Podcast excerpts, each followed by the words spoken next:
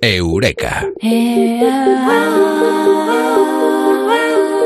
os lo hemos eh, dicho, esta semana está acabando ya la semana de pasión. Y en La Rosa de los Vientos, en Eureka hablamos de la compasión. Que no es pasión acompañada, es otra cosa. Bueno, igual también es un poquito acompañada. Y sobre la compasión hablamos esta noche con Mado Martínez. Amado, muy buenos, ¿qué tal? Buenas noches, con pasión y compasivamente. Claro, es que luego etimológicamente la palabra tiene un significado muy profundo. Primero, de compañerismo y luego segundo, de pasión. Pasión puede ser en dolor y también puede ser placer. Eh, sí, pero vamos a definir la compasión, que es uno de los sentimientos que de forma más bestial yo creo que mejoran las relaciones con los demás y en gran medida también nos hace sentir en paz con nosotros mismos, si te das cuenta. ¿no? Es lo que sentimos cuando empatizamos con el otro. No es lástima, ¿vale? Es una empatía y una comprensión que va más allá. Cuando no lo juzgamos, sino que intentamos comprenderlo. Cuando sufrimos con el otro, nos entristecemos por el otro, comprendemos al otro y lo más importante, hacemos todo lo posible por aliviar su sufrimiento. De alguna manera apoyarlo, ayudarlo. El, Dalai Lama dijo una vez que, el amor y la compasión son dos necesidades, no son lujos, porque sin ellos la humanidad no podría sobrevivir. Y estamos ante una de las emociones más hermosas, creo yo, del ser humano. La, la, neurobiología lo describe como un instinto prosocial y como toda conducta emocional, que siempre lo decimos aquí, Estamos hablando de las emociones en Eureka estos sábados, estos últimos sábados, es adaptativa. Así que el Dalai Lama no iba determinado así, muy desencaminado en su afirmación, porque somos compasivos, porque la actitud de empatizar con el sufrimiento del otro y querer hacer algo para aliviar ese dolor y ayudarle es lo que garantiza y ha estado garantizando nuestra supervivencia durante los últimos milenios y milenios y milenios, porque la compasión es homínida, atención, y erróneamente a lo que muchas veces pensamos cuando imaginamos un pasado prehistórico en el que solo sobrevivía el más fuerte y los ancianos y los enfermos eran dejados atrás, el cuidado por los más débiles ha estado siempre presente, aunque a la gente le cueste creerlo. Y hay un libro muy interesante de Roberto Sáez titulado Evolución Humana, Prehistoria y Origen de la Compasión, que está editado además por la editorial Almuzara, que hace un recorrido por nuestros antepasados Homo, demostrando que lejos de ser una desventaja, el cuidado y la compasión hacia otros fue uno de los grandes motores de la evolución humana. Por cuidar, cuidábamos hasta de los huesos de nuestros congéneres. Y creo que los rituales de enterramiento funerario dan buena cuenta del cuidado y preocupación de, vamos, que, que, que sus restos mortales nos inspiraban. Es decir, que por cuidar no solamente hemos cuidado de los vivos, sino también y de forma muy especial y característica en nuestra especie de los muertos cuando eh, hablábamos del tema y cuando utilizamos la palabra compasión, lo primero que he pensado y lo primero que pensaba entonces hace unos años, eh, la palabra compasión no me gustaba porque eh, me evocaba un significado ético, religioso, moralista, un poco, pero lo estaba confundiendo con la lástima. Es otra cosa. Es otra cosa, claro, es otra cosa. Eh, a ver, sin empatía no hay compasión. Y la compasión no tiene nada que ver con la religión. Es empatía, es homo, es humana. Viene en nuestros genes ahí marcada. Y la neurociencia sí lo indica, que ser compasivo no te hace más débil. Atención, te hace más fuerte, lo decíamos. Vamos a ver, eh, las personas más propensas y abiertas a sentir compasión, si bien es cierto, que sienten más el sufrimiento de los demás, precisamente a lo mejor por esa, por esa empatía, ¿vale?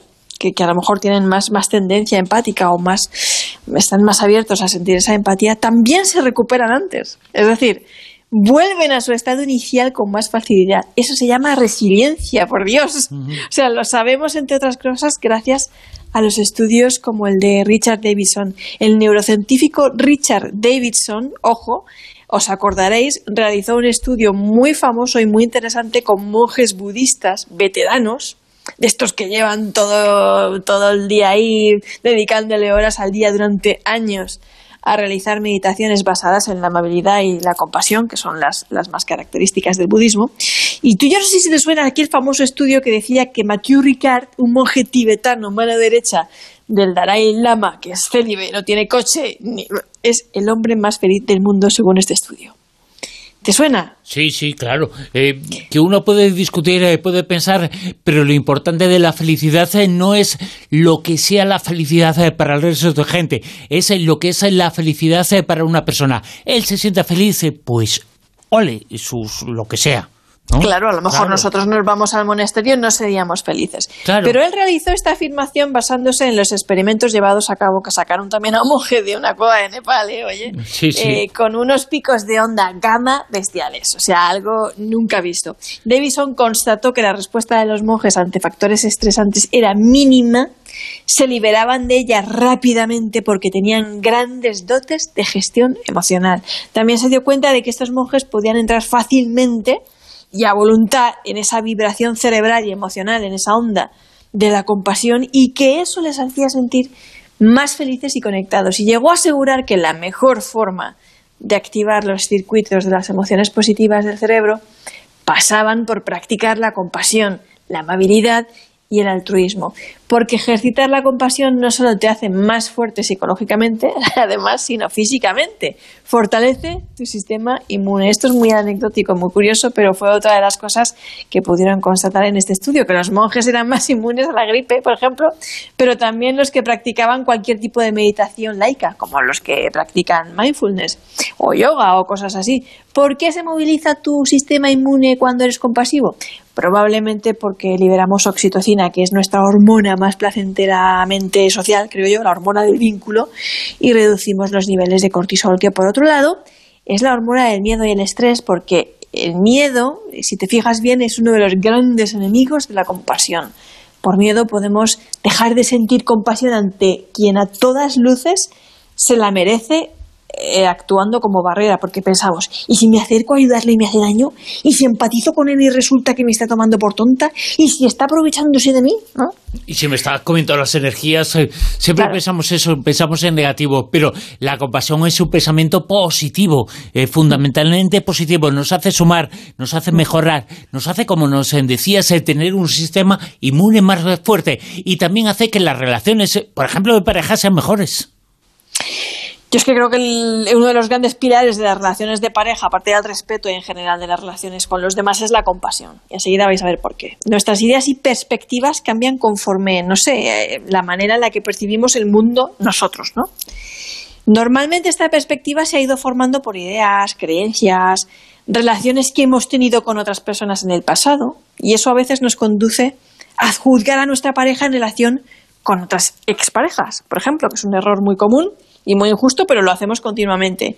Y en otras ocasiones nos quedamos estancados en detalles de comportamiento que a lo mejor tuvo en determinado momento esa persona en el pasado y nos tiramos toda la vida definiéndola bajo ese patrón, aunque la persona haya cambiado, haya evolucionado o se esté comportando de forma distinta, ¿no? Pero imagina que tú a tu pareja, por ejemplo, pues la has categorizado como una persona perezosa o poco detallista o egoísta y eso va a hacer que a la mínima tú estés buscando información que confirme tus críticas, porque la tendencia de nuestro cerebro es recoger información que confirme tus creencias, ¿no? Y eso se llama sesgo de confirmación. Bueno, pues pocas veces nos paramos a pensar que nuestra pareja, nuestro compañero de trabajo, nuestro jefe, el cajero del supermercado, nuestra madre, ¿vale? Todos sienten. Ellos también sufren de decepciones, también tienen sus miedos, sus traumas, sus inseguridades, ¿no? Porque también están moldeados por la familia en la que ellos crecieron, el contexto en el que ellos se educaron, y es un error muy grande juzgarlos o criticarlos de acuerdo con tus perspectivas, porque esas perspectivas son tuyas, no las de ellos, y ellos son como son y lo hacen lo mejor que pueden, e incluso si en algún momento en el pasado te llegaron a hacer daño, probablemente es que no supieron hacerlo mejor. Eh, muchas veces eh, pensamos con nuestros criterios lo que piensa el otro. Igual lo que piensa el otro es eh, totalmente distinto a lo que uno piensa. Dejamos a la gente pensar y dejamos de interpretar por ellos.